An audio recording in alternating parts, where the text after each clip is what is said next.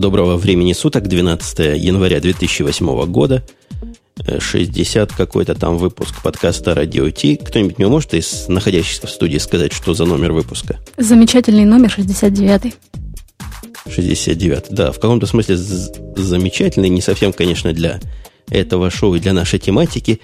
Я напомню тех, кто там вдали зазвучал. Вдали зазвучала Оля, самый противоречивый персонаж нашего шоу, о котором самые теплые и, наоборот, самые нетеплые отзывы приходят, но мы ее все-таки все еще и продолжаем нежно любить. По-моему, она даже блондинкой стала.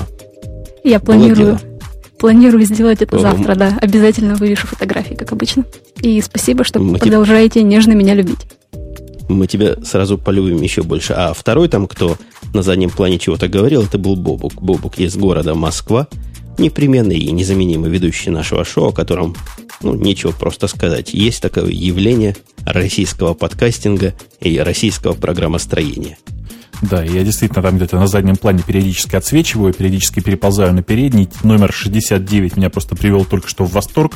Я понял, к чему все эти новости. На самом деле нужно заметить, что с той стороны океана по-прежнему сидит Умпутун из Чикаго, который вот я не знаю, уже 69-й, это ужас какой-то, почти 70-й выпуск э, является хостом этого всего э, безобразия, которое у нас творится. И сегодня у нас еще особый приглашенный гость. У нас тут в э, скайпе находится еще и Артем Росновский, которого многие-многие знают. Это потрясающий радиожурналист, которого мы все ценим и любим. И вот я надеюсь, что нам сейчас что-нибудь скажет такое ободряющее по поводу э, всего нашего безобразия. У вас замечательные, господа, безобразие. Всем привет. Э, после слова «замечательный радиожурналист» я задрал нос и сижу, задравший его. Там еще надо было сказать, что он отец, муж, сын и, и просто ведущий. У него такая специальный title. Он сам себе выдал. Но, тем не менее, я думаю, можно перейти при таком широком охвате участниками к темам. Понятно, первая тема, она носится в воздухе. И в самом деле, под дважды носится в воздухе. Вы видали? этот самый баннер, который располагается уже в том месте, где будет происходить Macworld Expo. А, об этом мало, наверное, кто не знает, но напомнить лишним не будет. Слушайте, а у меня очень простое предложение. Действительно, э, баннер, который висит и который гласит, что э, что-то в воздухе такое нагнетается и назревает, э, все его читают совершенно по-разному. У меня вот очень простое предложение. Жень, ты как воспринимаешь? Вот первая идея, которая тебе приходит в голову, глядя на этот баннер? Мне сразу пришла идея, это какой-то Wi-Fi, а вторая, первая с половиной идея была, что это какой-то WiMAX. Ага. Э, Оль, а у тебя чего в голове было в это время? Мне пришло в голову, что это какой-то ультралегкий, ультрамаленький ноутбук, скорее всего, будет. А еще интересно, на Хабре этот вот э, вывеску интересно перевели в воздухе, запахло вкусненьким. Вот мне понравилось. Ага. Э, Артем? Угу. Ну, я склоняюсь к портативному, конечно, ноутбуку. Ультра портативному. А вы желаемое за действительно не выдаете, но представляете, портативный ноутбук, он, видимо, такой легкий, что в воздухе носится, по вашей теории, или как? Ну, предположим, грамм 700-800, мне кажется, это вполне для того, чтобы он летал в воздухе. При попутном ветре, и если погода да. летная. Да. Если со стола а, мы... уронить. Это хорошо, да. А мне, глядя вот на этот баннер странный, там, на баннере написано 2008, э, есть что-то в воздухе, да, давайте так попробуем перевести. Э, глядя на этот баннер, у меня одна мысль в голове пришла, что Apple наконец-то пришла уже к тому, что нужно подключить еще один орган чувств, потому что если с глазами и вообще со зрением у нас все хорошо, со слухом у нас все хорошо, с тактильной частью, с выходом iPhone и iPod Touch у нас тоже все, все теперь хорошо, мы как-то даже ощущаем то, что происходит, но под с обонянием плохо, знаешь, мне кажется, что должны просто выпустить срочно э, новый ноутбук с поддержкой WiMAX, сверхтонкий и обязательно с особым запахом, чтобы его просто по запаху издалека можно было отличить.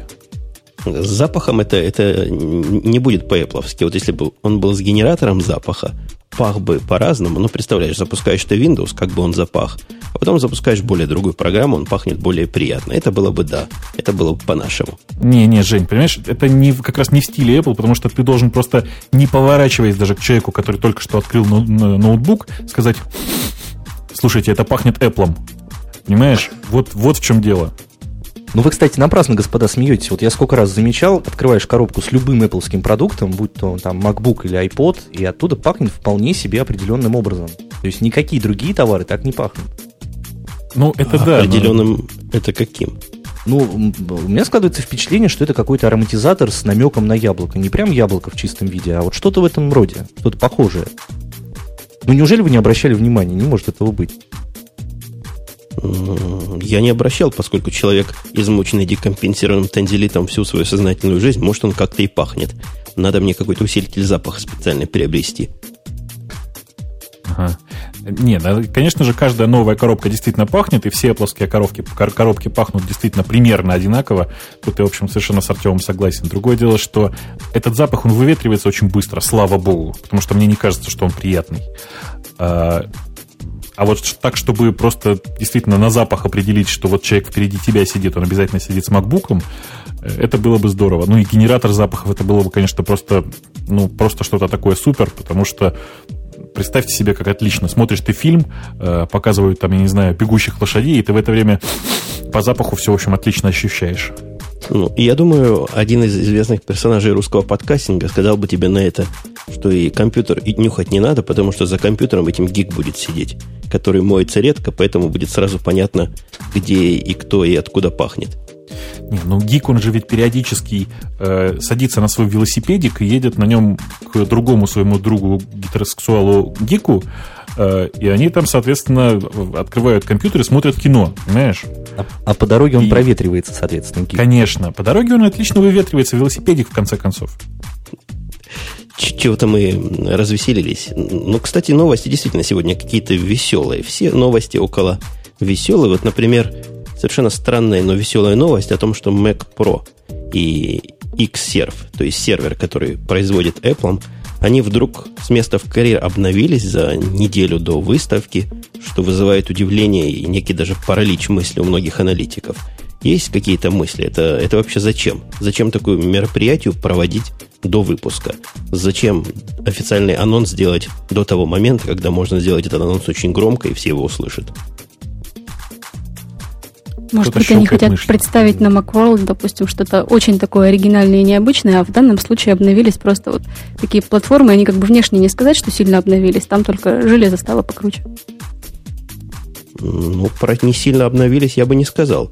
Стали Mac Pro 8-ядерными. Там два четырехъядерных процессора на борту.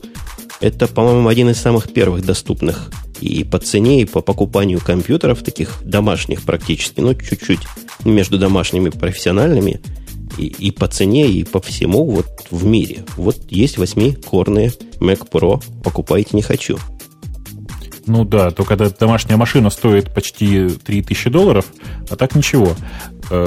Собственно, я-то так думаю, что тут не обошлось действительно без вот этого такого эффекта предварительной подготовки. То есть кажется, что на этом Macworld э, произойдет либо что-то очень большое, либо что-то очень маленькое. В том смысле, что либо э, Джобс выкатит что-то просто какую-то гигантскую новинку, и для того, чтобы не размазывать, так сказать, впечатление от этой новинки. Вот в э, обновление Mac Pro и Xserve прошли как-то так практически незаметно. То есть раз и просто обновился э, Apple Store.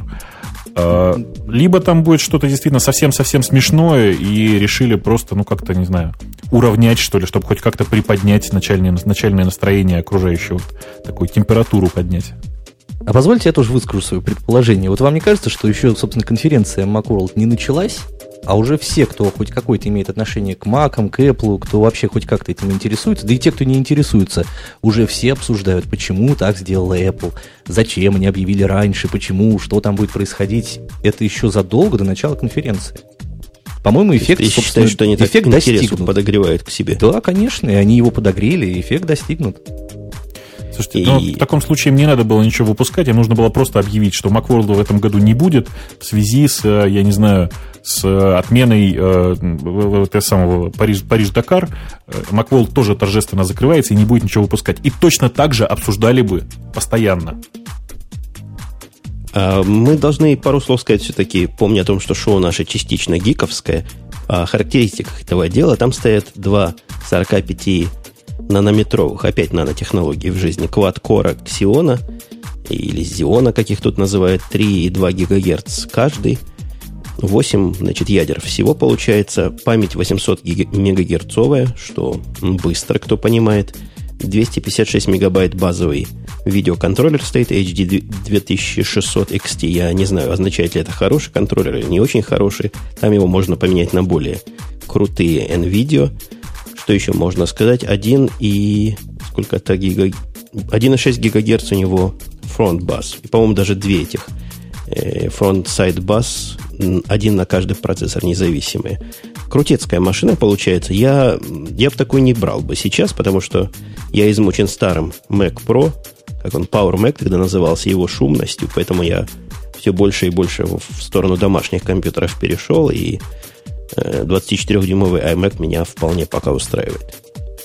Вот у меня совершенно та же самая история. Я смотрю на Mac Pro, понимаю, что я вот готов его весь облизать, да, и обслюнявить, простите, но э, покупать его домой я не буду ни в коем случае, потому что я знаю, насколько сильно они шумят.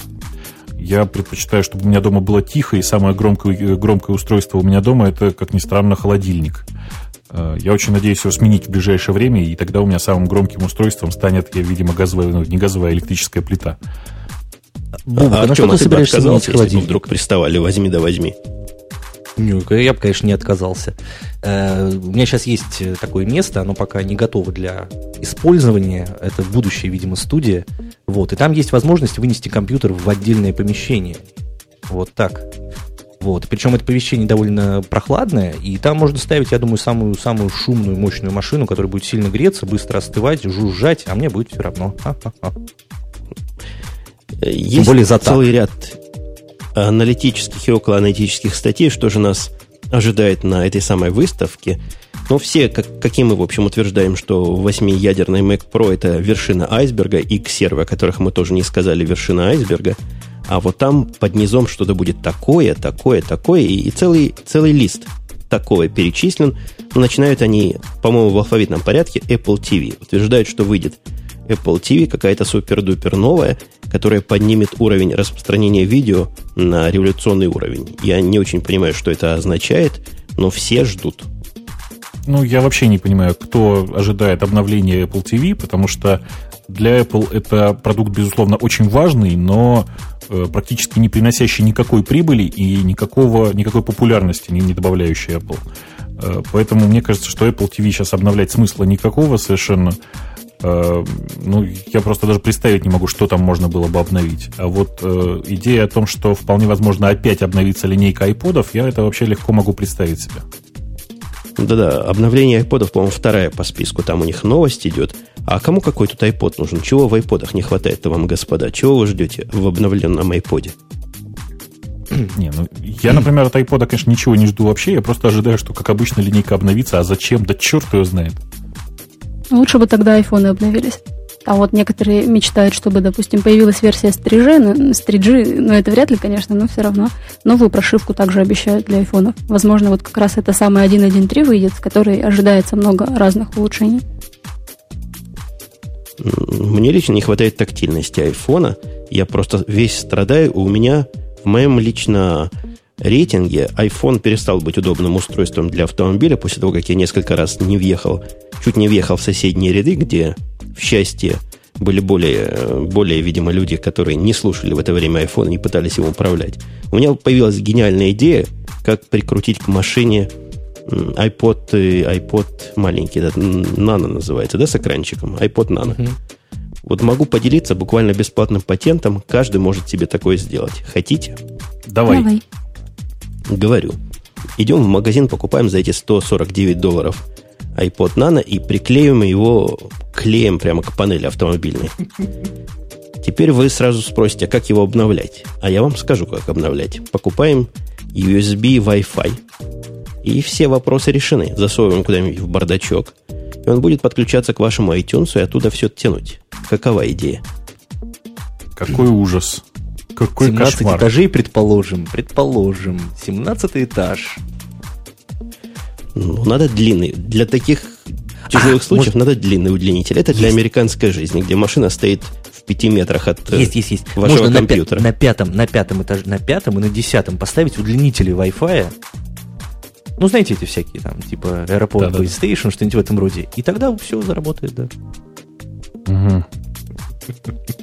Скажите, мне проще ли купить магнитолу в машину? Ну, вы не понимаете просто все прелести. Сидишь в айподе, подкастики сами выкачивать. Я себе такое соберу, чтобы не говорили злые языки в чате. Слушайте, а у меня простой вопрос. Скажите, а нельзя ли вместо вот этого, с этой сложной конструкции прикрепить э, какой-нибудь из чехлов для Нена, просто вот приклеить его, а при необходимости его вытаскивать, воткнул в, в компьютер, проапдейтил, воткнул обратно в чехольчик и вперед? Нет? Ну, наверное, можно, но я как раз, мне нано сам по себе не нужен. Мне нужен исключительно как автомобильный такой проигрыватель, поэтому мне все равно то ли клеить его туда на панель, то ли вставить в чехол. Это как бы не суть важно, как он там крепится, лишь бы был удобный iPhone? в управлении. iPhone, как автомобильный, он тебе не подходит, да, вот именно из-за этой Ну, тактильности. им, им слепую нельзя вообще управлять, на него надо смотреть. Ну, это да, я, кстати, когда на нем автопортреты делаю, фотографируюсь, это смешно смотреть, как я там пальцем с той стороны по нему тыкаю, как бы мне попасть на кнопку фотографирования. Да-да, у них есть масса, в принципе, кнопок на айфоне, целых три, по-моему, даже четыре. И если бы этим кнопкам как-то ум придать э, ситуационный, то, наверное, ситуацию можно было. Ситуационный ум улучшил бы ситуацию. Но, может быть, в новых прошивках это появится. Мне кажется, что здесь лишний интеллект будет совершенно лишним, как бы странно это ни звучало и вообще парадоксально это не звучало, потому что э, для нормального человека все, что вот мы вот сейчас говорим, все, что мы сейчас перечисляем, это же просто чудовищное извращение. Ну, то есть это же надо додуматься. Зачем, Женя, к чему все это? Чтобы было хорошо, легко и все делалось само. Но вот возвращаясь к темам, которые мы Macworld пытаемся тронуть, номером вторым говорят, Apple Cinema Display просто должен быть. Два года не обновлялся, не может не обновиться. Так технологии вперед ушли, а дисплей там и остались. Слушайте, а может быть это будет беспроводной дисплей? Я его тоже в машину, думаешь, прикреплю тогда? Ну, это же отлично. Через Wi-Fi, а, через WiMAX будет подцепляться выносной внешний Cinema дисплей. Ты его поставишь у себя в- действительно прямо вот э, э, в машину, где-нибудь в районе бардачка или прямо на бардачок приклеишь. И вперед. Не, а, а шуточки шуточками, а беспроводной дисплей дело очень полезное. Это единственная такая штука сегодня, которую, которая мешает унести компьютер куда-то совсем в подвал. Все остальное уже можно либо проводами, либо без проводов подключить. Но вот компьютер на 30 метров от дисплея отнести не так просто. И это, кстати, бы дало очень большой толчок развитию линейки Mac Mini. Ну, в смысле, вот именно такого э, размера компьютером. Потому что в такой, такой, такой ситуации этот компьютер просто кладется куда-нибудь там, не знаю, на антресоли или в подвал, действительно, а беспроводная клавиатура, беспроводная мышь, беспроводной экран, ну, еще вот беспроводные колонки, но это уже тоже дело решенное, как мы понимаем. Все, все есть, собственно. Да, действительно, все есть. А у кого из ведущих, кроме нас, Бобука, есть еще Apple дисплеи? Поднимите ноги. Ни у кого, видимо. Не слышу топота. Нет, а кто нет, бы нет. хотел новый Apple дисплей? Риторический вопрос. Я его Нужен видела топать, недавно да? в Я магазине. топаю. Очень- красивая штучка, да, я бы тоже хотела. Разрешение там вообще классное.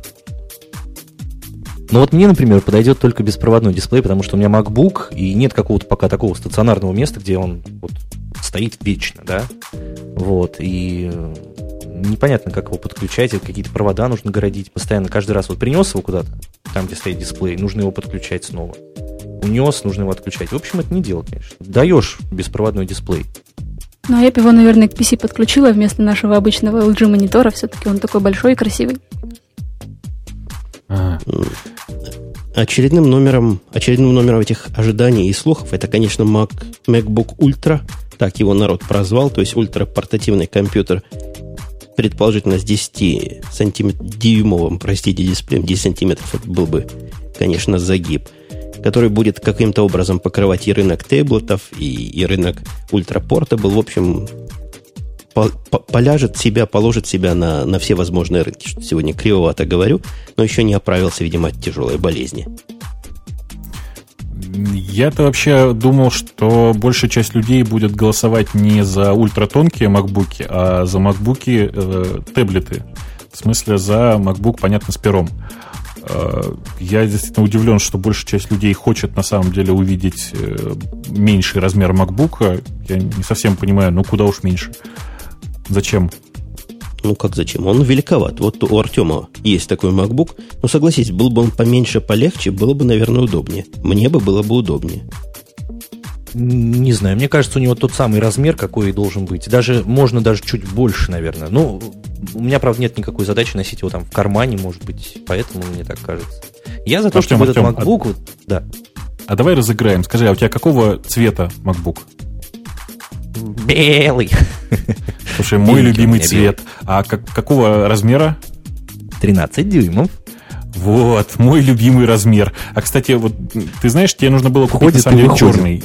Да, черный надо было купить, он был бы размером поменьше, потому что белый, как известно, полнит. Его еще можно раскрасить шутку полосочкой. уже слышал выпусков 40 назад. Это, это ретро. Классика. Женя, ну все в нашей жизни ретро, все уже придумано до нас. Ты просто ориентируешься на молодое поколение слушателей подкаста, которые твоих старых шуток еще не знают. Поэтому можно их повторять, повторять и повторять. Не, ну серьезно говоря, если даже взять сегодняшний размер MacBook и оставить экран такого же размера, ладно, пусть будет. Хотя од- один дюйм я бы скинул легко. Почему бы его не сделать раза в два тоньше? Кто бы был против? Тоньше за. Два? А вот меньше, меньше дисплей, меньше клавиатуру, наверное, нет. Ну, тогда его действительно нужно делать в стальном корпусе, в титановом, потому что, если, простите, я на этот ноутбук сяду, то, в общем, полезного от него останется мало. А, кстати говоря, MacBook, вы знаете, какие прочные? Я свой опять уронил недавно. Причем уронил не шутейно, выходя из машины на асфальт. Представляете, да? С высоты, ну, не полностью поднятого до груди, но где-то до пояса. Ну, ничего, несколько серьезных царапин появилось на боку. Крышка немножко еще в бок съехала. Я уже не первый раз роняю на этот бок. А так работает как, как новенький. Это у тебя беленький тоже, да? Не, у меня черненький. А, черненький. Хе, подумаешь, я тут как-то, мы, простите за подробность, играли в бейсбол в коридоре э, в, в офисе. И один из наших сотрудников надумал случайно закрыться от летящего в него мяча ноутбуком. Э, Ну, в общем, ноутбуку-то почти ничего, а жесткий диск-то умер сразу. А мяч? Мяч не пострадал? Не, мяч хороший, бейсбольный, плетеный, не пострадал вообще никак. Я думаю, можно отходить от наших любимых Apple тем, хотя тут все, четверо из четверых, записывают сегодняшний подкаст именно на, на Мэках, что неудивительно, но интересно. Оля нашла тему о удивительном концептуальном компьютере будущего. Я даже не знаю, где она такие темы находит, я такого нигде не видел, но вещь, вещь удивительная, действительно. Да, вещь достаточно необычная. Речь идет о компьютере, который выполнен в виде электронной бумаги. И по каким-то беспроводным технологиям он соединяется как бы с основным компьютером, а в данном случае вы имеете что-то вроде такого персоналки типа таблет. И вот э, идея в том, что если у вас появляется какая-нибудь э, мысль, какая-нибудь э, там текстик, может быть, какой-то придумывается, вы его берете и прямо вот ручками специально прилагающимися на этой бумажке записываете. Получается что-то вроде компьютер-салфетка. Он так и называется, компьютер салфеткой, и вещь, вещь интересная. Мне кажется, это та штука, которая вернет людям умение писать. Потому что умение явно в моем лице отмирает. Когда мне надо руками чего записать, я уже с трудом вспоминаю, вот честно говоря, с трудом вспоминаю, как D пишется, в какую сторону, в ту как B или наоборот. Ну, Кстати, А да, это зачем? было бы очень удобно, Скажите. например, для ст- для студентов на лекциях записывать. Студенты в на лекциях пусть учатся, студенты на лекциях пусть учатся стенографии и вообще э, ведут сразу нормально в электронном виде. А вообще, Потом, если честно, я вам хочу сказать, идея Неудобно. записывать лекции, мне кажется, настолько глубоко идиотична. Я никогда, в общем, не успевал, и, честно, простите за подробность, все, все эти лекции просто в наглую уксерил. Э, Я понимаю, что я, Ну вот, наверное, дорогие студенты, какой-то. не слушайте Бобука, да, учитесь хорошо. А какая связь? В смысле, лекции надо записывать. Когда ты записываешь лекции, А зачем? ты запоминаешь и усваиваешь материал, и тебе потом легче готовиться к экзаменам. Так, не-не-не, подожди, подожди, подожди. Человек, на самом деле, существо однозадачное глобально. То есть у него мысли вообще работают в одну сторону. И если ты одновременно слушаешь и записываешь, то ты однозначно усваиваешь меньше, чем если ты просто слушаешь.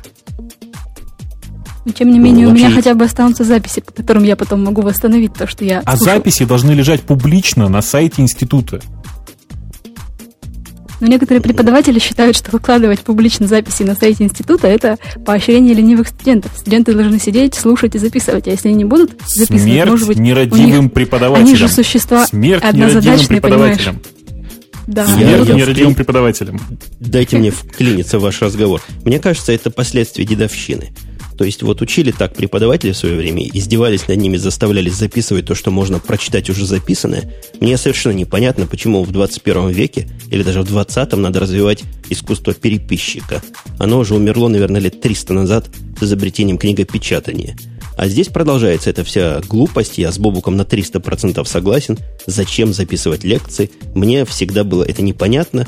И у нас были в институте, который сейчас университет называется, правильные преподаватели, которые раздавали методички со своими лекциями. Выпускали, печатали, раздавали. И я не скажу, что эти предметы мы знали хуже. Я бы даже сказал наоборот. Я знаю, зачем это надо. Это для увеличения дохода тех, кто сидит там в коридорчиках и на копировальных аппаратах лекции копирует. В коридорчиках. Ну, Боже. вот у нас, Слушайте, допустим, нет, в университете, я, да, было очень дошло. много. У, у вас да. что, платные ксероксы там? Да, а конечно, нет, полтора, да? полтора рубля бумажка. Нет, а на кафедре, а кто тебе даст на кафедре печатать? Там же, не знаю, картридж, бумага, это же денег стоит. Нас там гоняли а, просто. Понятно, все, я все понял. Нет, мы, видимо, учились, мы, понимаешь, вы, мне просто, видимо, не повезло, я, видимо, учился при коммунизме, что ли, я не знаю, но как-то у нас таких проблем никогда не было. При коммунизме копиров не было. Да-да, когда я учился найти, как скопировать лекцию, это был проект, ух, какой сложный. Лекции копировались при помощи моей будущей жены, которая сидела и переписывала их для меня в общую тетрадку. А, вот, вот, вот как складываются ячейки общества. Исключительно на эксплуатации и на вот таком сексистском отношении. Ну что это, Жень, ну тебе не стыдно в конце концов? Мне стыдно. У нас что-то там Артем помалкивает. Артем, напкин PC берешь? Не, не беру. Я тоже категорически против ручного письма. Я уже тоже забыл, когда я что-нибудь писал рукой последний раз. Вот. И когда кругом всякая электроника, уже и книжки печатные отмирают как-то. И мне кажется, что это не дело. Не дело. Не, вы просто не понимаете специфики. Вот давайте я вам пример приведу. Вчера я обсуждал со своим начальником дизайн новой системы. Он говорит, а покажи, как будет выглядеть. Я как подумал, мне надо все эти блоки рисовать, ему картинки рисовать вот этот юзер интерфейс рисовать. Я говорю, давай я на салфетке нарисую, как Пикассо, сфотографирую и пришлю. Он говорит, о, замечательная идея.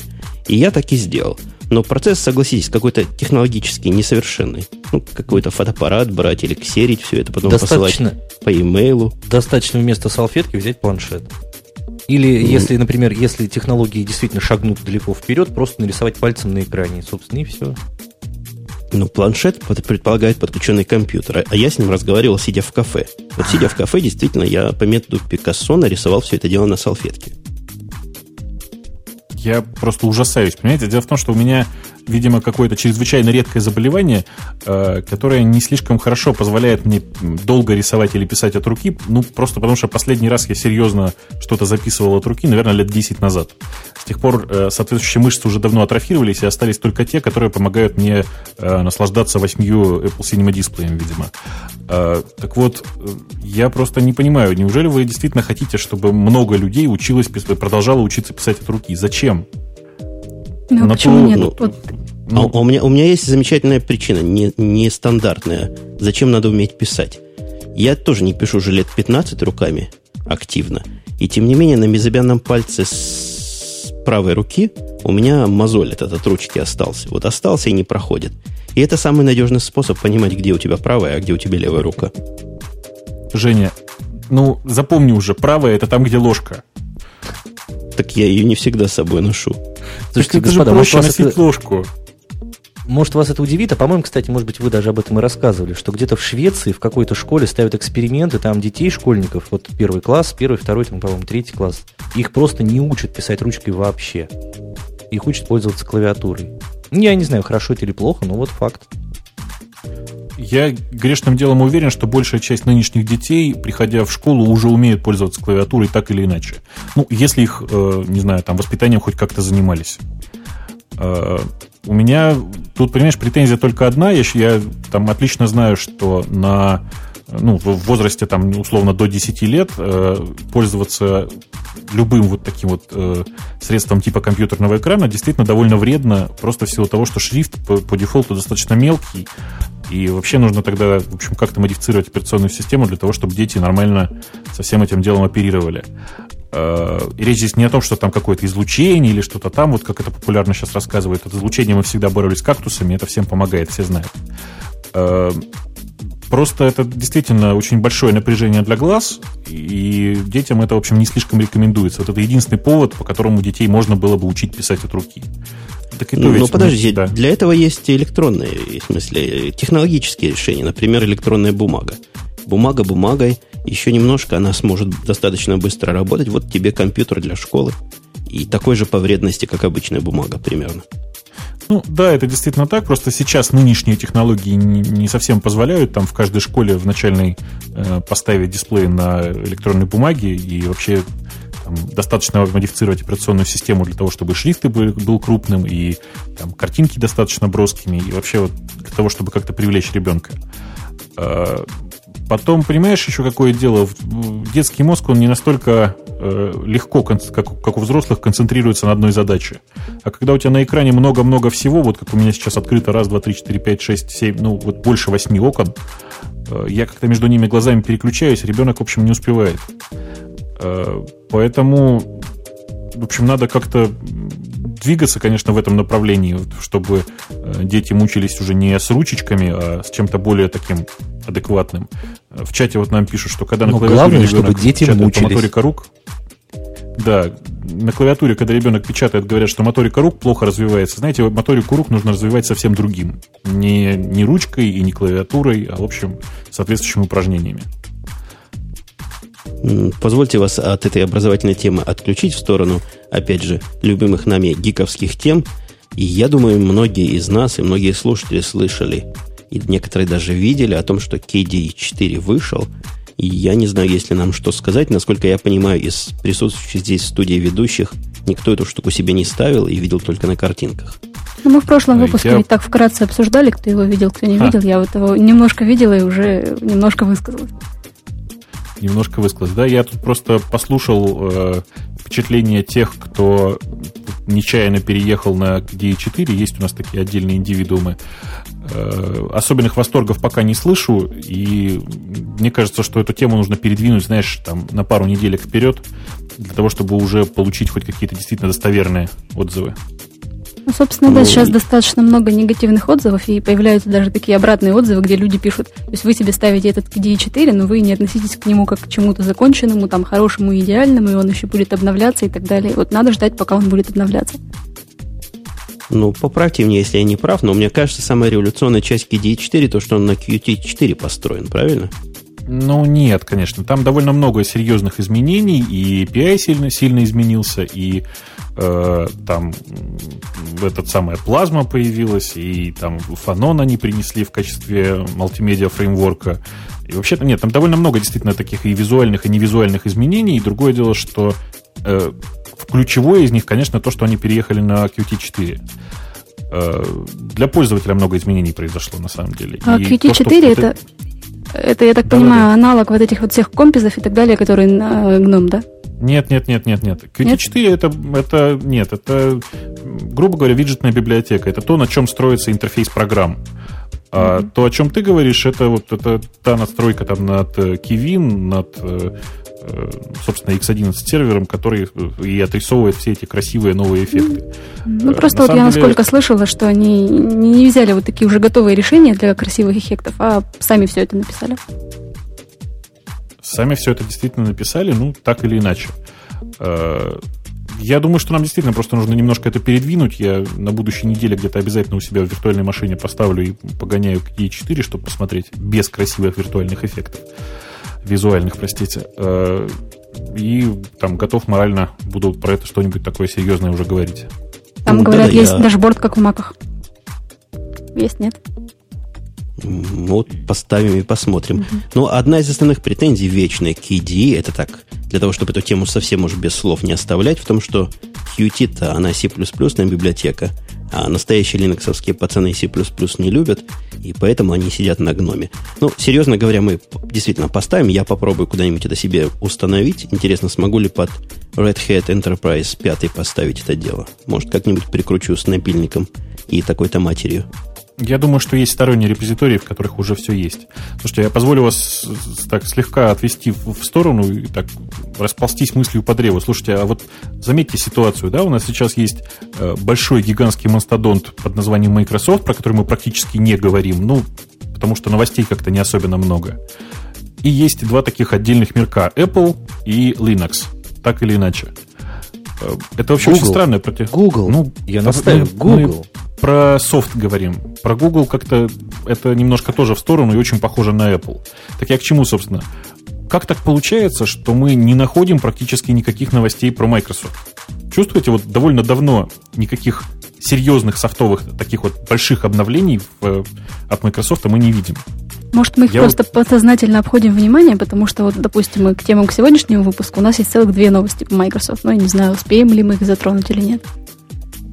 Да ладно, мы, мы это ладно. Мы известны тем, что Microsoft не особо ценим, не особо любим, и не особо нас темы трогает, но вот появился подкаст на Арподе, где человек про Microsoft пытается рассказывать исключительно. И сказать, что там есть какие-то новости и какие-то темы вот такие, которые хотелось бы послушать, я бы не сказал. Ага. Э, нет, у меня, у меня-то четкое ощущение, что чем больше как это, чем больше монополия у компании, да, чем, чем э, виднее эта компания, тем меньше гики про нее говорят. Ну, не скажите. Про Google мы говорим тут часто, хотя они наши деньги умыкнули. Про Apple мы говорим часто. Это что, маловидная компания? Вот у нас новость следующая про Google, которая процессит 20 петабайт данных каждый день. От такого числа ум уходит за разум ум заходит за разум. Да, это, в общем, действительно довольно серьезная тема, но, понимаешь, она не совсем про софт, она про компанию, да? А если рассматривать чисто софтовые такие вещи, то получается, что про Microsoft практически ничего и нет. А при этом, ну вот если так посмотреть, э, в интернете мы говорим, по-моему, в основном исключительно про Google. В основном исключительно. Тоже у меня замечательный сегодня русский язык. Э, кроме Гугла-то мы никаких компаний практически не затрагиваем. 80% новостей про интернет касаются Гугла. Где ну, оппоненты у Гугла-то? Где главные оппоненты у Гугла? Не видно. Ты у вообще кого спрашиваешь? Видно. Кому задаешь риторические вопросы? Думаешь, да вам всем, тебе да вам всем. станет отвечать? Конечно. Ну вот ты как думаешь? Я думаю, что попадают туда, конечно, новости субъективно. То есть то, что нам интересно, мы и вставляем. И если бы покопались как следует, нашли бы наверное, про что-то другое. У нас там есть всякие... Вот, например, новость замечательная. Русские не хотят лицензионную висту. Вот тебе и, и Microsoft во всей красе. Так, и? И что? Вот Сравни я... количество новостей. Сравни количество новостей. Еще у нас ну, есть замечательная представ... новость по Windows Mobile 7 о том, что там будет все замечательно, О. и половина стерена с айфона. Бобок пристал к нам, как пьяный до радио. Кто-нибудь может мне объяснить, что он, что он хочет, чтобы мы ответили? Ответьте ему и пойдем дальше. Отвечайте уже быстрее, давайте. Время идет. Бобук Яху. Да. Ну, ничего не поделать, что Google это такая крупная компания, которая, можно сказать, хочет захватить интернет и далее весь мир. Вот она стремится к этой цели, и у нее все хорошо получается. Оль, не, во-первых, ты не права, конечно, да. Google не хочет захватить интернет, они уже захватили интернет, это произошло достаточно давно. А, я не о том совсем. Мы про Microsoft говорим в 11 раз меньше, чем про Google. Почему Давайте начнем со следующего выпуска. Обязательно выбирать три темы и начинать с них и говорить только про Microsoft. Не ну, давайте, у меня, у меня есть завиральная теория конспирологическая. Мы подсознательно избегаем Microsoft, потому что как только мы говорим про Microsoft больше, чем 3 минуты, у нас появляется 55 критических отзывов о том, насколько мы не объективны. Да, и нам тут вот же хочется сменить тему. Да, наше подсознание борется с этой критикой. Ну, не знаю. А я со своей стороны хочу сказать, что давно пора завязывать со всеми этими детскими примитивными поделками, с этими макосями, с этими линуксами, с этими гуглами тоже к черту. И приходить к нормальным сервисам, к MSN, к Live.com, к Microsoft.com и вообще, не знаю, к нормальным операционным системам человеческим, э, к нормальным офисным программам от Microsoft. И вообще, ну, не знаю, вести себя как-то прилично, что ли. В конце концов, все пользуются, почему мы не можем пользоваться? Женя, почему у тебя Vista не стоит в качестве основной операционной системы? Ну, тут написано, русские не хотят лицензионную Висту. А, я тут понял. вместе с русскими. Понял, то есть ты просто за компанию. Я боюсь, что я тоже тогда за компанию, все, вопросы снят. А у кого есть Vista? Какая-нибудь, я не буду лицензию затрагивать, но хоть какая-нибудь Vista стоит у кого-нибудь из ведущих? Да, ну, у меня лицензия Ultimate в январе. Ой, все одновременно сказали, что у всех есть, по-моему. Ага. У кого ну, я могу сказать, Windows? Что... У кого, да, давай, ну, давай уже. Ну да, мы вот скачивали Vista из торрента, чтобы просто на нее посмотреть. Мы ее две недели поставили, посмотрели на нее, ну, насмотрелись и обратно убрали. В общем, больше мне о ней сказать толком нечего. Ну, учитывая, что ты очень много, практически чуть ли там не через выпуск о ней рассказываешь, что это замечательная операционная система, это хорошо. Угу. Артем? Э, я в свое время писал статью для CNews, и там должно было быть такое более-менее, насколько это возможно, объективное сравнение Леопарда и э, Windows всяких разнообразных, в том числе и Vista. Я ее тоже скачал из торрента, поставил, она у меня, наверное, где-то неделю прожила. И после этого, как только стала мне не нужна, я ее сразу и снес. Нет, у меня, ну, конечно, ну, честно недаром большинство новых компов продается я отлично ей пользуюсь. Ты Ты пользуешься ей? Я ей пользуюсь, сказал... конечно, да. Пользуюсь, пользуюсь. Мне периодически приходится запускать Internet Explorer 7, а где его еще запускать, кроме как в Vista? Windows XP у меня он запускается прекрасно. Он там, кстати, ну, в обновлениях появился, говорят уже. Ну, оно, конечно, все так, но раз уж я поставил Vista, у меня была просто лицензия. Почему, раз уж я ее поставил, то почему бы нет? Ну, вот с тобой, опять же, эти самые э, теоретические русские не согласны. Не то, что они Висту не любят, но они ее, похоже, не очень покупают. Это, это вообще про что? Это почему? XP они, значит, покупают, а Весту не хотят. Дорогая, потому что, что ли? Я думаю, что потому что она непривычная. Ну и скорее, То может быть, привычно... надобности в ней нет особой. Работает и работает XP. Я не думаю, что здесь речь о том, что они ее не ставят. Они ее не покупают. То есть непривычную воруют, а привычную покупают. Вот такая примерно логика. Я думаю, что у нас воруют просто все, а покупают то, что э, срочно необходимо по работе. Да, то есть то, что срочно необходимо по работе. А срочно необходимо по работе, как обычно, XP, потому что к ней давно все привыкли. А кто-нибудь из ведущих, у меня тоже перебивочка немножко в сторону Microsoft, и пытаемся мы из этой темы что-то выжить. Кто-нибудь пытался когда-нибудь активировать э, продукт Microsoft по телефону? А что вы все смеетесь? Я пытался. Э, ничего страшного. Отлично активируется совершенно. Просто куча времени на это уходит, а так ничего. У меня вчера был опыт такой. Есть у меня компьютер Dell, на котором от рождения прикреплена лейблочка с номером Висты. И не Висты, простите, XP. И никогда там XP не стояла, во всяком случае, я ее никогда не пользовал. А вот вчера поставил VMware и попытался ее активировать с этим номером. Судя по всему, вот этот номер, который нам был, он то ли для корпоративной версии, я поставил какую-то другую, то ли еще... В общем, а, он его вообще, говорит, инвалид. Инвалид номер и все, хотя номер напечатан. Ну, чего делать? Позвонила я в Microsoft. На удивление, процесс мне показался настолько ну, странным, что мне кажется, всякий туда позвонить может и без всяких доказательств активировать Windows по телефону. То есть то, что они меня спросили, я просто удивился вот простоте процесса. Они меня не спросили никто и ниоткуда, и никакая компания. А, а, в общем, сказали, вот вам номерок. Пожалуйста, вводите, у вас все будет активно. Я его ввел. Они сначала спросили, стоит ли она больше, чем на одном компьютере. Я сказал, нет, конечно. Стояла она тут когда-нибудь? Я сказал, да. Но потом поменяли hardware. Ну, в общем, правду все сказал. И они мне дали номерок, и все. То есть можно я позвонить, попросить номерок, и тебе его скажут? Мне сказали. Они очень неприветливые. Там были, меня поразила неприветливость этой тетки, девки какой-то неамериканской явно по голосу. Но просто сходу дали. Это вообще что? Это почему? Женя, это только что в эфире Радио Т прозвучало проявление расизма. Не американская она какая-то, видите ли. Я не понимаю, почему она, она не по-американски любезная была. То есть она какая-то, не то что по-советски вот так хамила мне, но явно я отнимал ее драгоценное время. Знаешь, у меня точно такое же впечатление осталось, совершенно какие-то, не знаю, такое ощущение было, что пришел в совковую столовую. Вот один в один. То есть настолько, не знаю, какое-то проявление неадеквата полного. Э, может быть, там действительно специальных девочек сажают с, вот, так, с красивым факт-листом, которые отвечают на все вопросы и там прогоняют тебя по, по тем вопросам, которые им программа показывает. Все может быть, конечно, и так, но, не знаю, могли бы как-то дрессировать персонал и получше уж в конце концов. Не, ну факами они меня не гоняли.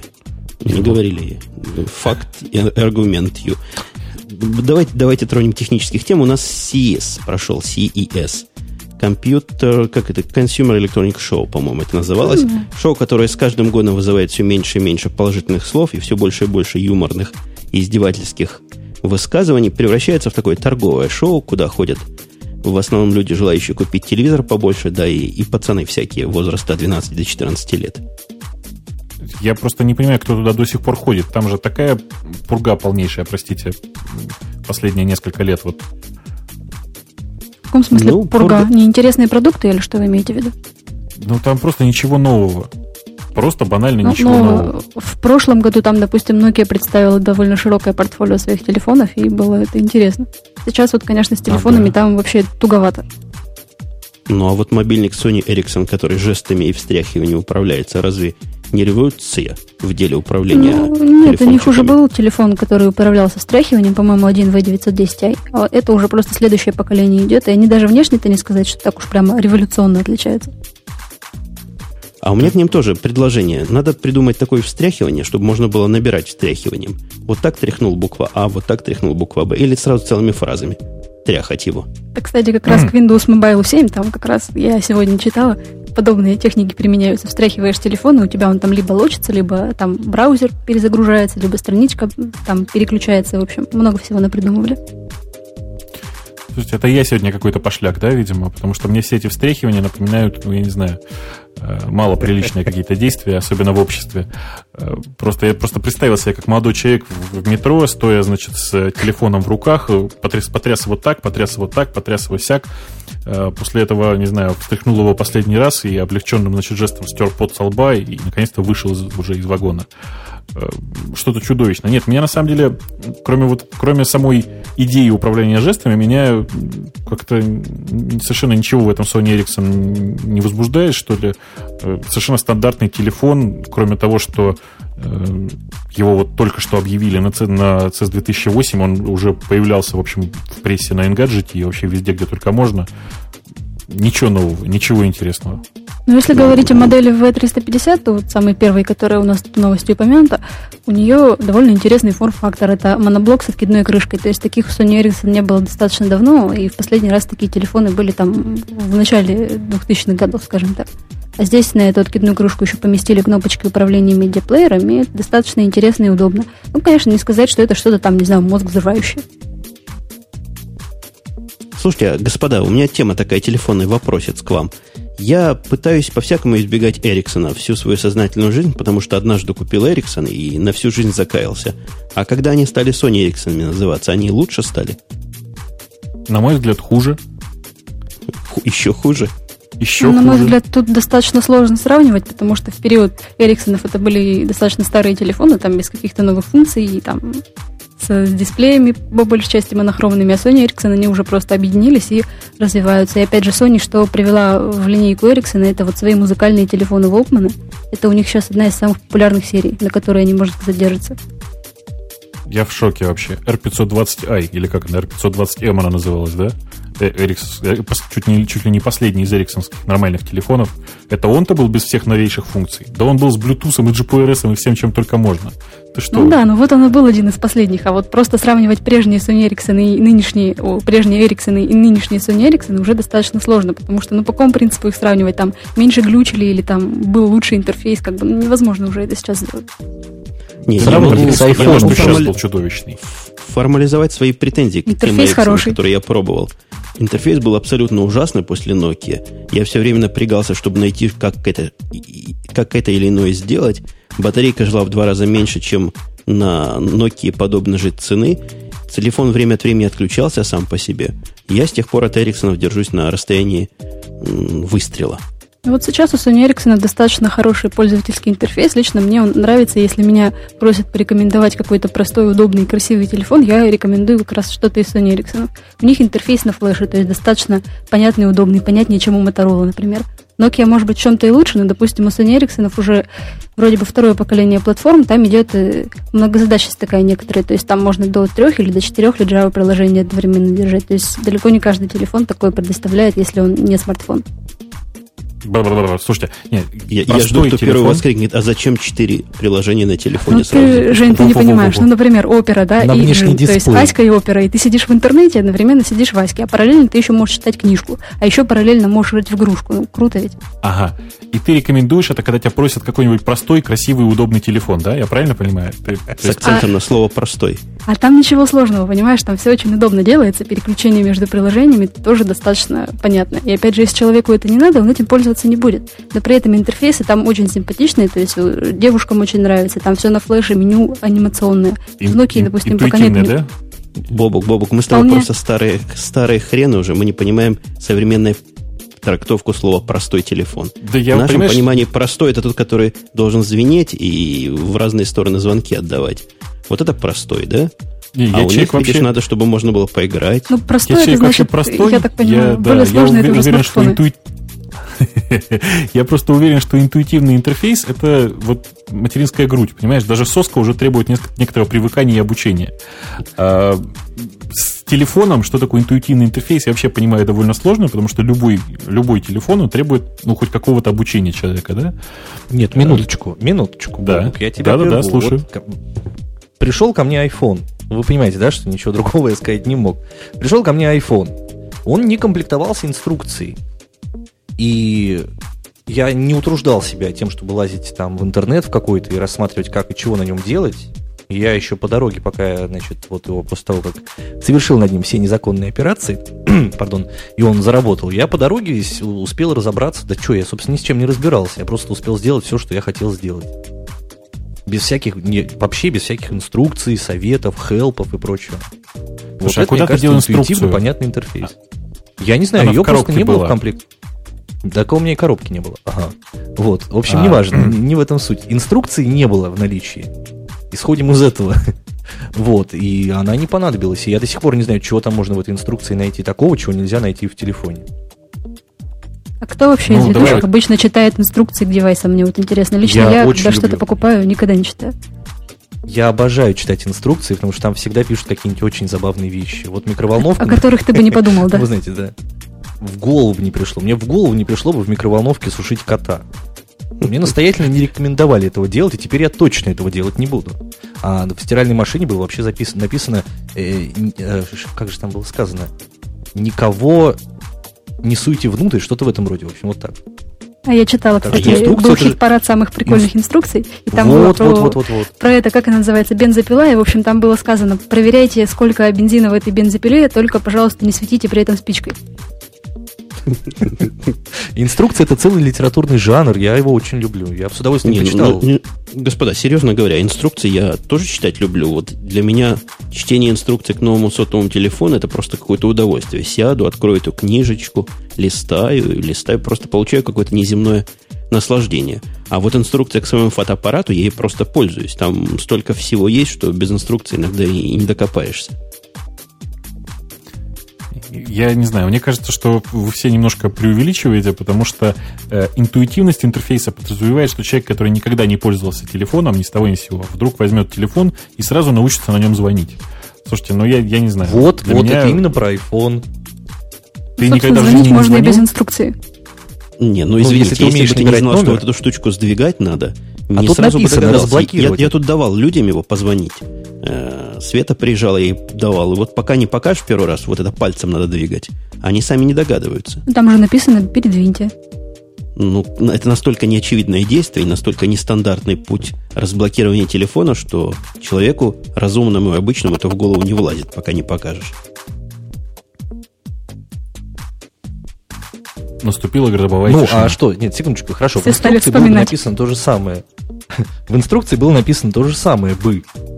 Сдвиньте для того, чтобы ну, там воспользоваться вашим телефоном. Ну, значит, нужно сообразить, что нужно сдвинуть, правда же? Ну, поэт- поэтому люди-то, я думаю, знакомились с айфоном не по инструкции, по многочисленным роликам, где все это показывалось и хорошо объяснялось. Мне кажется, мы застоялись немножко на этой телефонной теме. Вообще, там у нас тем-то достаточно много.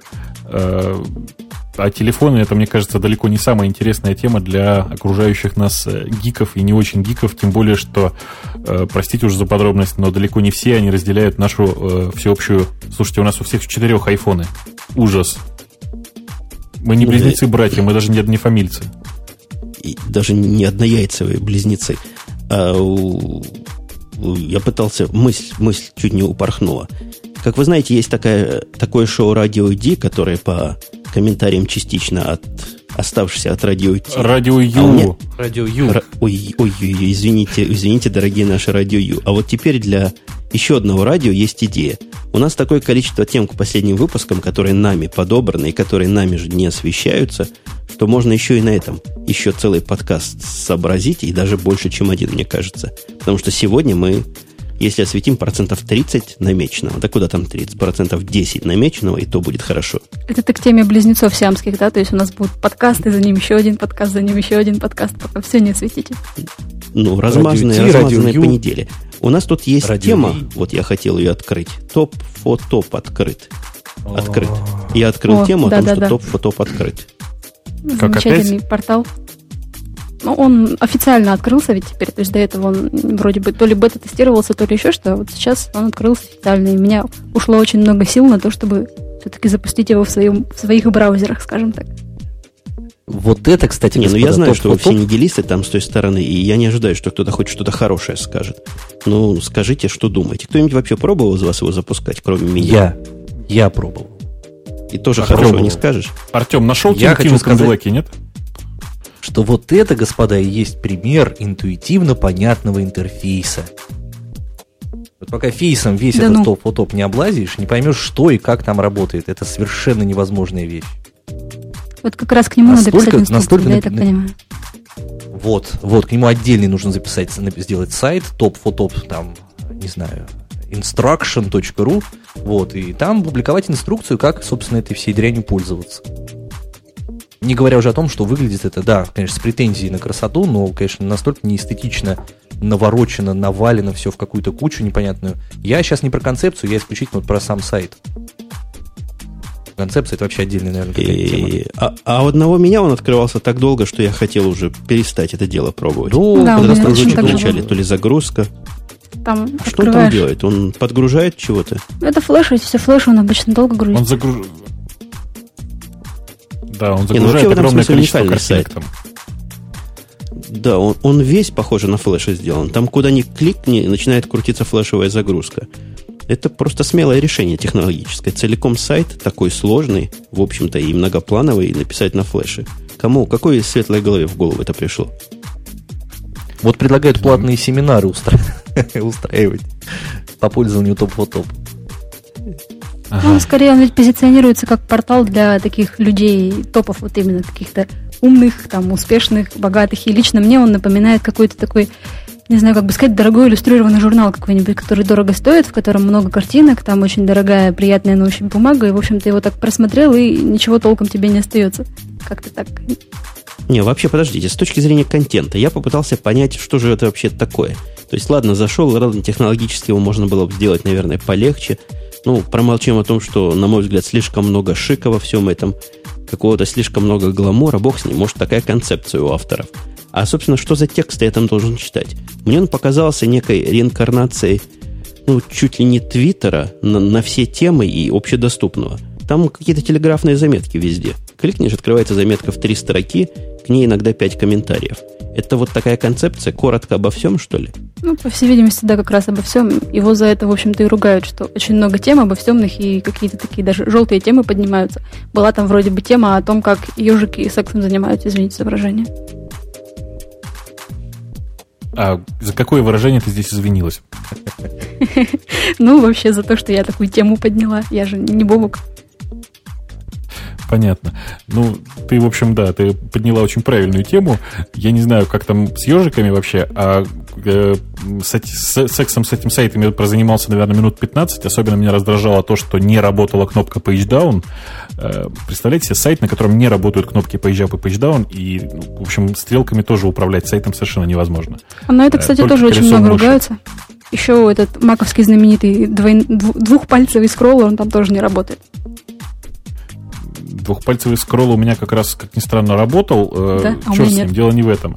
Вы поймите, что в конце концов это ведь э, сайт, условно говоря, для казуалов, да, то есть для тех, кто не особенно, в общем, в компьютере разбирается, его не, не интересует, как это все там работает, и человек этот чаще всего возюкает исключительно мышкой, зато там много прикольного контента, э, который сформулирован коротко, а это именно так, как надо большей части офисного, простите за выражение, планктона.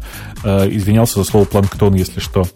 Э, Ну, а там если у этого достаточно большое планктона количество, там большое нет количество девятого флеша. знаменитостей всяких. А ты знаешь, это большая проблема, конечно же, но ты же сама заметила, что в апдейты недавно приехал э, Explorer 9. И флеш-то, конечно же, давно уже можно было бы обновить.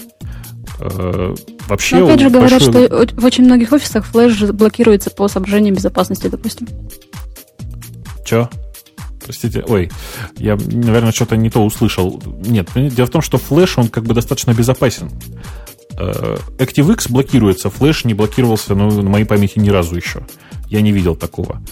Э, я просто вижу достаточно большое количество людей, которые с интересом смотрят на этот сайт, и большая часть этих людей, они нас, конечно же, не слушают, упаси боже, им это не надо. Э, поэтому, конечно, этот сайт найдет там своего читателя, и, может быть, там посещаемость будет, конечно, не такая бешеная, как обещал нам Дебров. То есть это не будет просто очередная революция в чем-то там. Но я думаю, что люди там будут, э, и потихонечку сейчас все это, вся эта эйфория спадет, и сайт придет в нормальное состояние. И мне кажется, что какая-то жизнь там все равно заведется, потому что деньги вбуханы немалые, и в частности в рекламу на телевидении. А реклама всегда приводит аудиторию. Такие сайты, Главное, кстати, насколько хорошо индексируются. А зачем им? Э, ну, чтобы в поисковиках выдавались какие-нибудь ссылки на него, чтобы трафик был дополнительный. Ну, ты правда думаешь, что поисковиком пользуются больше, чем смотрят Первый канал? Ну, не будут же они все время давать рекламу на Первом канале, надо же как-то еще там на будущее. Ну, это вопрос количества денег. А вот я пытаюсь понять аудиторию. Ну, вот я представляю себе ясно аудиторию Rambler.ru, потому что жена моя туда постоянно ходит. Вот я уверен, если моей жене этот топ-фотоп дать, не приживется, потому что ну, нет тут вот этих ссылок на какие-то длинные душераздирающие истории. Тут, собственно, для, для человека, читающего Рамблер, нечего почитать. А Нет. офисный, ты говоришь, ну вот офисный планктон, как ты его пренебрежительно назвал, он будет читать эти десятистрочные заметочки. Конечно. О том, что... Конечно. Ну, а где Нет, подробности? Секундочку. Там, допустим, если статья Бритни Спирс обнажила грудь, то всякому человеку интересно посмотреть на обнаженную грудь, почитать историю, от чего, зачем, почему она обнажила, кому показала, кому раньше Секундочку. показала. Должна быть статья страницы на две на такую замечательную тему. А тут Нет. что? Будет написано, ну, обнажила. Может, Там должна быть э, не для офисного два абзаца, планктона, Два абзаца понимаю. текста. Там должно быть два абзаца текста, а остальное фотографии, конечно же, Жень. А, основное, основ, как это, основное, основная категория э, людей, которые э, смотр, будут смотреть этот сайт, примерно та же, что и, э, скажем, я не знаю, основные читатели журнала «Космо», «Космополитен». Думаешь? Нет, нет, нет. Мне нет, кажется, они скорее так. ориентируются на каких-то таких вот менеджеров, может быть, там среднего, высшего звена, на таких людей, которым Слушайте, нравится а вот меня вообще вот все красивое и шиковое. Да, слышно. О, хорошо. Я просто порываюсь, все порываюсь. Э, понимаете как? Для офисного планктона э, предполагается, видимо, что это уровень не уж совсем секретарш, да, но каких-нибудь менеджеров, там, э, нижнего, среднего и высшего, может быть, звена. Да, вот. Да. Для них, в принципе, существует уже сайт rb.ru. Ну, то есть, по концепции он задуман именно так. Там есть и тебе новости, и тебе про бизнес, и тебе шутки с юмором. И, в общем, ну, как бы худ-бедно он функционирует. Я уж не знаю, что там с посещаемостью. Вот. А топ-фотоп ориентирован, знаете, вот на тех, кто, э, кому черепная коробка на мозг давит. Вот по задумке, по крайней мере. Мешает коробка черепная. Столько мыслей, столько там, понимаешь, неуемной какой-то интеллектуальной энергии, которой некуда выплеснуть. И, видимо, по сути, предполагается, что вот как раз на этот топ-фотоп а, вот эти люди будут весь свой интеллект выливать. Вот Хорошо как жестоко. Жестоко это всех этих людей с коробкой. А я вот думаю, если президенту страны информацию черпать надо, по-моему, вот такой сайт как раз то, что надо для президента страны. Зашел три строчки Тут про ежиков, тут про Бритни Спирс, тут про политику. Все, все понятно сразу становится. Ну да, вот именно как раз, Видимо, мне кажется, для директоров, менеджеров высшего звена, которые там пришли утром на работу, открыли этот прекрасный сайт, дождались, когда он загрузился, посмотрели вкратце, что там в мире творится, и пошли дальше работать. Слушайте, вот так план от офисного планктона Они позвонят сначала своей секретарше, скажут, дорогая, открой мне сайт, я буду через 20 минут в офисе. А придут, у них уже все открыто. Точно что-то чудовищное вы предполагаете. Смотрите, э, бешеный бюджет по рекламе на телевидении. Бешеный бюджет по рекламе везде, где только можно. На радио, на других сайтах, везде, да? И вы думаете, серьезно думаете, что на этот сайт будет ходить, что этот сайт только для директоров делался, да? Ну, он так есть, позиционируется да. для интеллектуалов. То есть, может быть, еще и для тех, кто считает себя так, интеллектуалом. Бж, бж, бж, так, директора и интеллектуалы – это две разные вещи. Вспомни начало шоу, когда я тебе честно сказал, что э, все, все, кто э, работают в категории старшего руководителя среднего, условно говоря, звена, они вообще не комплектуются мозгом. Я по, по себе это отлично знаю. Э, просто для работы мозг в данной ситуации только вредит во многих случаях. Я здесь еще добавлю, что нет, э, тут понимаешь, какая штука?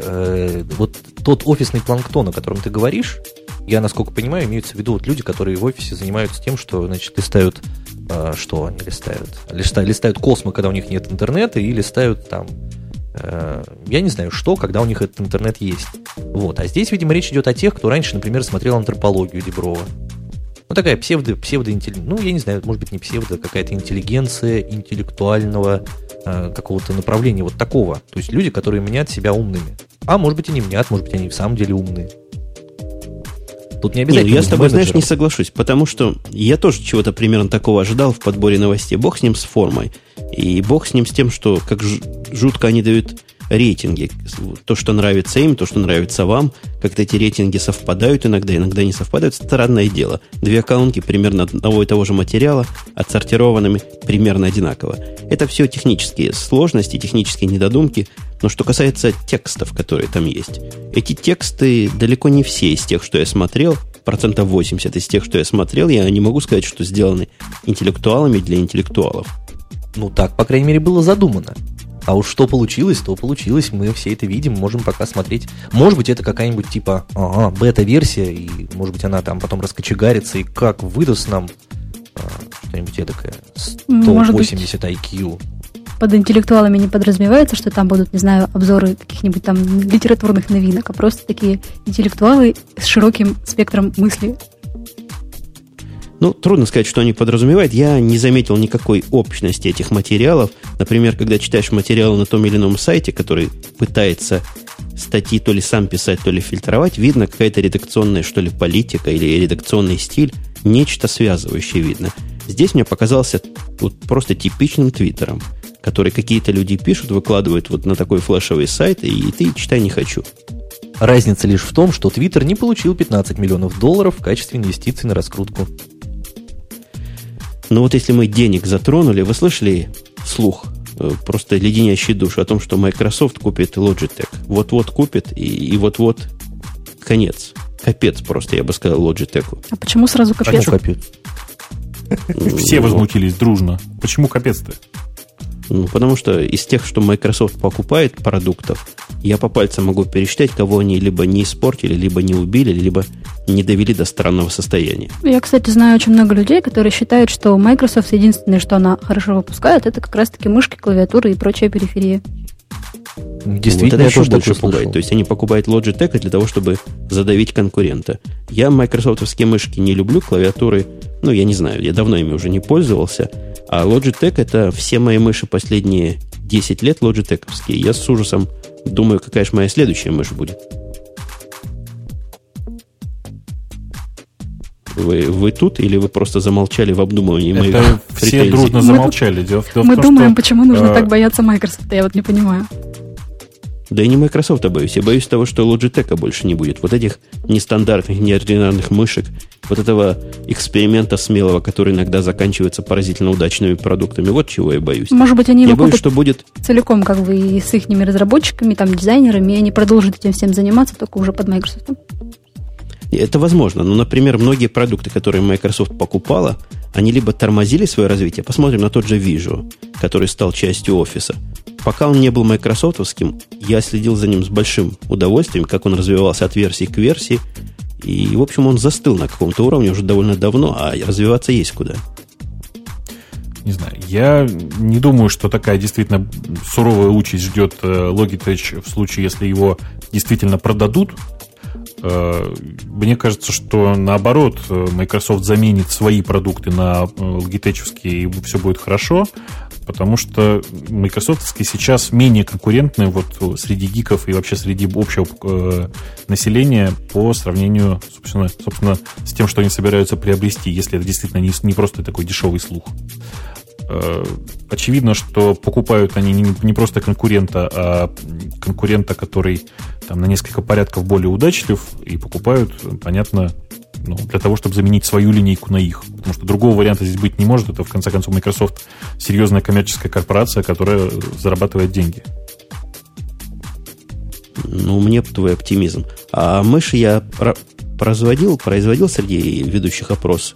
У всех тут Logitech? Или есть всякие извращенцы с другими мышами? Нет, есть. Есть извращенцы вообще без мышей. Я отказался от использования мышей, поскольку тачпад на MacBook оказался удобнее, чем мышь. Мне лично. С ума сойти. У меня Понятно. есть мышка, есть Mighty Mouse, ну, этот Apple.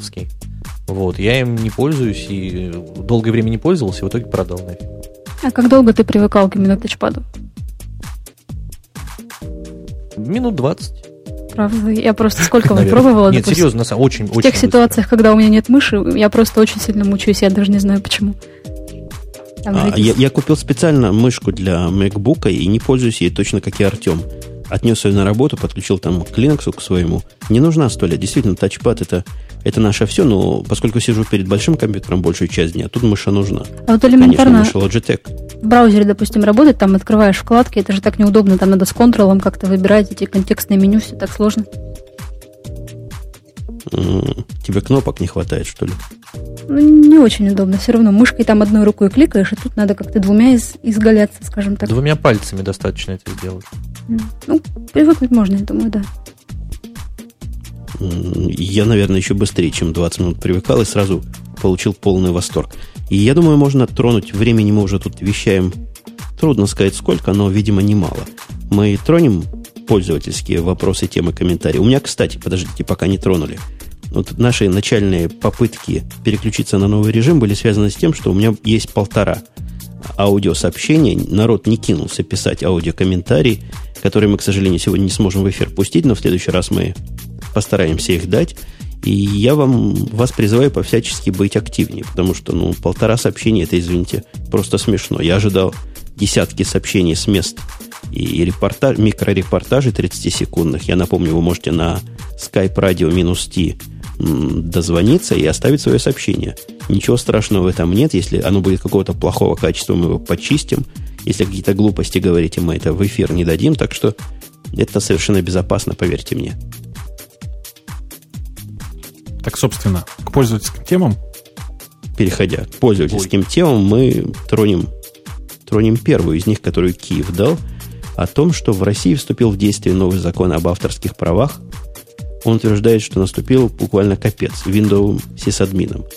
Вы вообще в курсе, о чем там речь идет? Кликали на ссылочку? Ну, да речь, насколько я, я понимаю, идет да, о том, да, да, да. Артем, что ответственность, лучше. ответственность теперь за всякие нелицензионные действия а, теперь ложится на конкретного исполнителя, на того, кто совершает фактически преступление, то есть устанавливает, грубо говоря, нелицензионную Windows, а не на того, кто дал такое распоряжение, то есть не на начальника, а конкретно на сисадмина, кто, кто, кто диск засунул, кто нажал ОК, согласился с лицензионным со, со, соглашением, и вот, собственно, ему и достанется теперь. И это, по-вашему, справедливо? Ну, с моей точки зрения, как? чрезвычайно несправедливо, но другого варианта уже нет просто. Выхода просто нет. А можно брать у начальника какую-нибудь расписку о том, что я это делаю не по своей воле, а там меня заставили?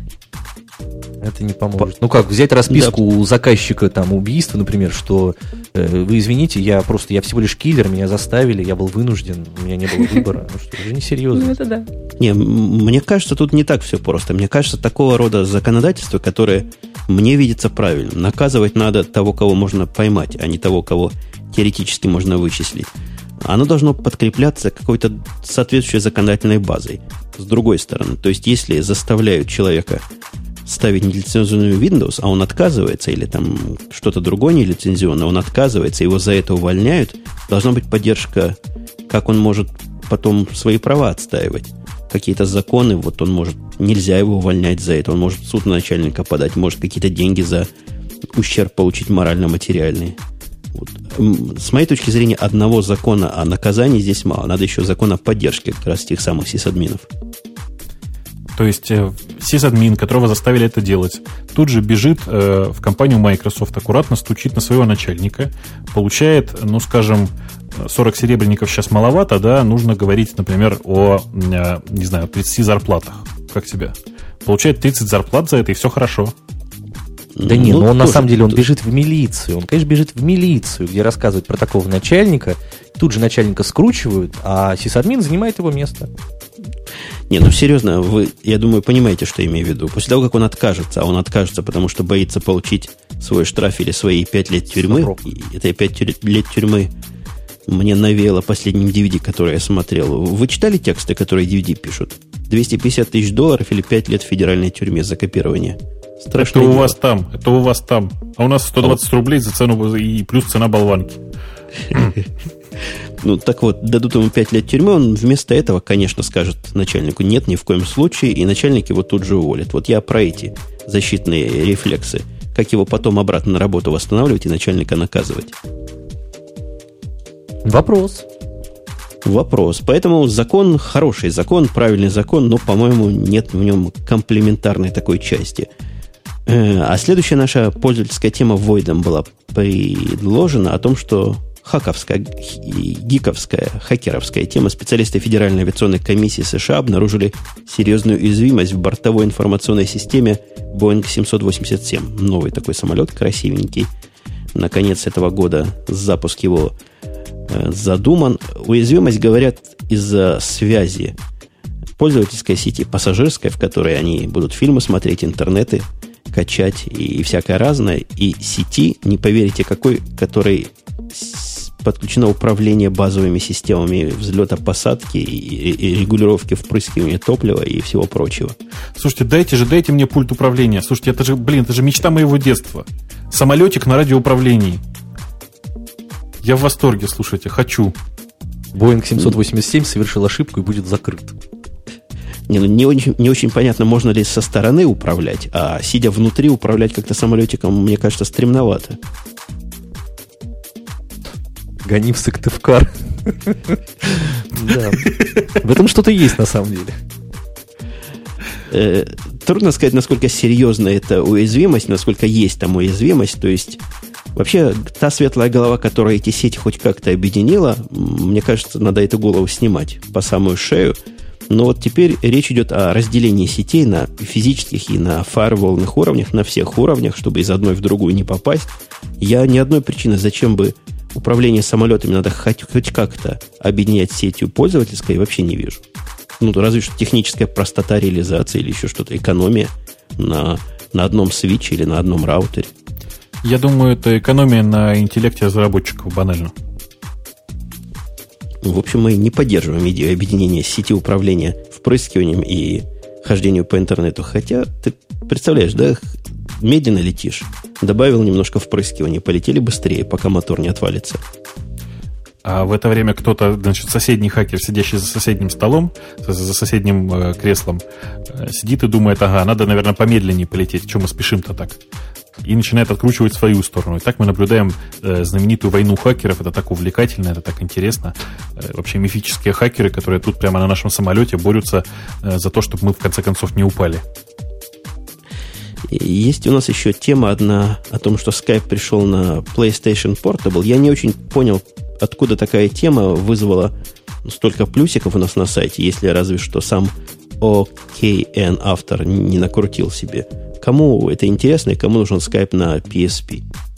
Как-то это вообще немножко uh странно, потому что надо еще дополнительный микрофон для этого приобретать. Проще купить какой-нибудь другой девайсик, который спокойно работает со скайпом. Не, я считаю скайп масса. Скайп в холодильник, скайп в чайник, скайп в духовку, чтобы везде был обязательно скайп. Но Нет, это самом деле действительно вы должны без... быть в области деятельности досягаемости какого-то Wi-Fi, должны иметь этот PSP, должны иметь, видимо, какую-то гарнитуру на уши одетую, и тогда сможете по скайпу звонить. Какой-то сложный способ, какой-то не наш способ, по-моему. Нет, слушайте, я считаю, что э, нужно пойти намного дальше и встроить уже в, в Skype в сливные бачки унитазов. Это просто жизненно необходимо на самом деле, потому что звонят периодически э, в такие моменты, когда ты немножко не можешь оторваться. Э, Skype должен пойти мне навстречу, в конце концов, и выпустить э, версию своего программного обеспечения для моего сливного бачка, мне кажется. Да, это отличная идея. Опять же, если тебе скучно сидеть в туалете, да, можно поговорить с кем-нибудь. Э, нет, поговорить не получится. Почему? Ну, вот как-то... Ну, ты знаешь, посторонние шумы мешать будут. В конце концов, звукоизоляция не настолько хороша. Вот. А Но, можно тем не менее, ладно. музычку Мне кажется, фон? что... И есть специальные на фон. микрофоны, подавляющие шум. Можно их настроить определенным образом на определенный шум. Я как раз вчера слышал выпуск о м, наушниках с активным подавлением шума и с пассивным подавлением шума. Там такие чудеса люди умеют уже делать. Инженерия просто в это, в это дело вовсю лезет. Кстати, если я про звукозаписывающее заговорил, у нас тут была темка, которую мы перескочили, о том, что Белкин выпустил такую фиговину, которую называет подкаст-студия. Может, это кому-то из наших слушателей интересно. Втыкаете туда в виде носителя и записывателя свой iPod, судя по картинке, а все остальное он предоставляет. Причем все остальное как большой. И усилители, и эквалайзер, и компрессор, и все там внутри этой коробочки, которую можно... На ладони нельзя, но очень большую ладонь можно вполне положить. А микрофон отдельно, да, с собой носить? Ну, я думаю, микрофон там тоже в этой коробке есть, хотя какой нормальный подкастер будет в эту штуку говорить? Конечно, подключит к ней микрофон. Не-не, там микрофона нет, там джеки стандартные на вход. Так что микрофон должен быть внешний, все хорошо. Ну, А что, хорошая идея, правильная идея. Действительно, подкасты в массы. Если она будет стоить дешевле, чем стоит портативный записыватель, в чем я сильно сомневаюсь, то тогда в этом какой-то смысл будет. Не, мне-то он нравится, потому что он очень стильно выглядит, он так оформлен прикольно в стиле, знаешь, э, я не знаю, старых серий Стартрека. Э, красивые лампочки такие разноцветные, э, регуляторы в стиле вот тоже 60-х годов. Э, мне очень, очень нравится, что он с нормальными действительно джеками, у него там XLR разъем стандартный. Э, Просто я вот считаю, что очень правильный выбор в конце концов был сделан. И я-то с удовольствием бы такое устройство прикупил бы себе.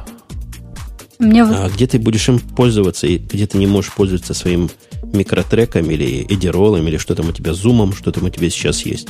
Ты знаешь, у меня сейчас есть все, но тем не менее это просто прикольно. Я, наверное, вот просто гаджетир в типовом таком понимании этого слова. Я с удовольствием коллекционирую такие девайсы. Она мне, он мне нравится на внешний вид.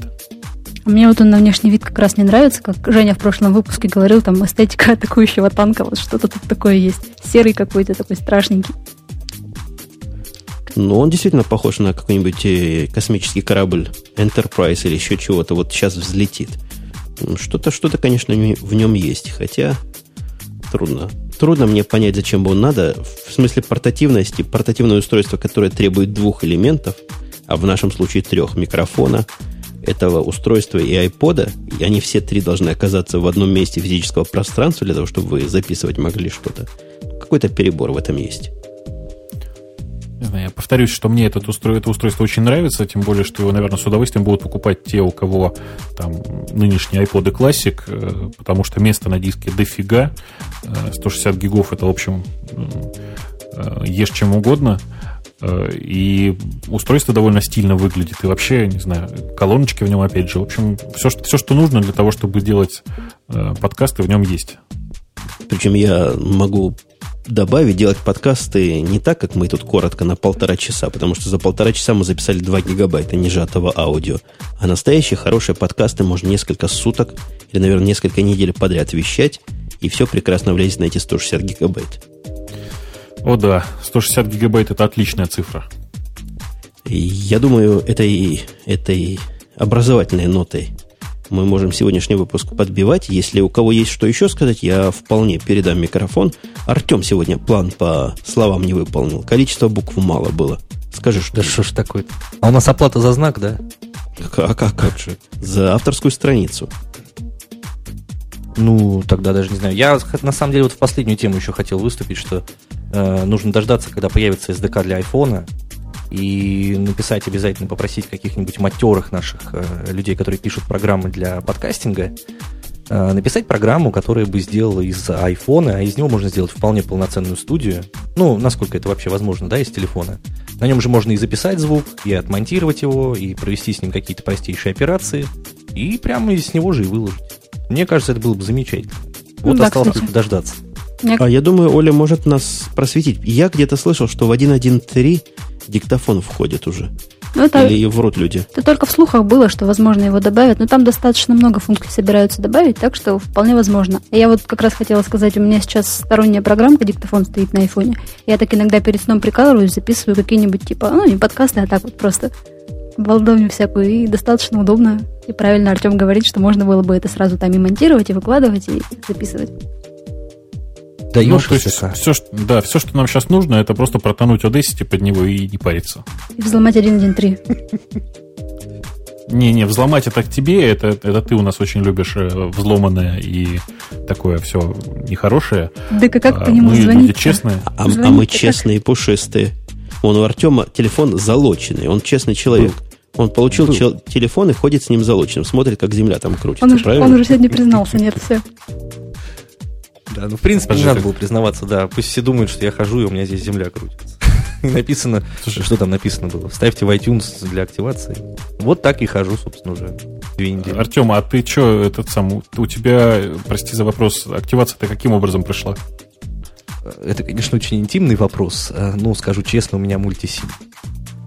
А, ну вот все. То есть у тебя телефон на самом деле не хаченный. Э, С телефоном у тебя все Конечно, хорошо. даунгрейд, даун, даунгрейд до 1.1.1, потом мультисим, и потом апгрейд обратно. Русская Ну, клавиатура Как есть? у всех, ничего нового. Русская клавиатура, да, все есть. Ну, все, вот- что надо, Ну, есть. вот, значит, А. хаченный уже. Же- Ну- и русская клавиатура есть, значит хаченная. У меня на Nokia есть русская клавиатура. Она что, хаченная? Слушай, Да все Nokia, они с завода выходят хаченые. вот Вы- именно. вы- вы- по-моему, вы, господа, перенесли пост-шоу на текущее шоу. Я предлагаю где-то сделать кат официальный на этом месте, потому что вас не остановить, я чувствую. Я перед этим самым катом представлю тех, кто был в студии. Были у нас те же, кто и начинал. Никто в процессе не свалился с нашего корабля. Была Оля центрового города Пермь, Бобук из неслабого города Москва, Артем из того же места Москва где-то, где-то в чем-то, хотя он вроде бы за московский, за московским кольцом, Я, одним из них. я скажу, из внутригородского муниципального образования Новопеределкино. А, ну то есть, а, я, я так понимаю, что в- в- нормально в столице нашей родины сейчас сижу один только я, а все остальные где-то в далеком замкадье. Э, Оля вообще там в Перми, э, Артем у нас вот там. действительно тоже в ближнем замкадье. Ну, на самом деле это не так, не так важно. Замкадом и замкадом уже далеко. А Женя совсем уже далеко, где-то в глуши там. Я не понимаю, откуда у вас интернет там, Женя, вообще в вашем этом далеком замкадье. Э, Но, тем не менее, огромное спасибо всем. Я с удовольствием вот сейчас вот поучаствовал в этом шоу и думаю, что не последний раз. Я надеюсь, и все остальные ведущие не последний раз. Мы Артема всегда тут ждем. А если вдруг кто новый, умеющий связно говорить и, и, и умные мысли время от времени высказывать к нам придет, мы тоже вполне и вполне с удовольствием позовем. Все, пока. В следующую субботу в 23 часа radio-t.com. Там все подробности и все интересности по поводу этого подкаста.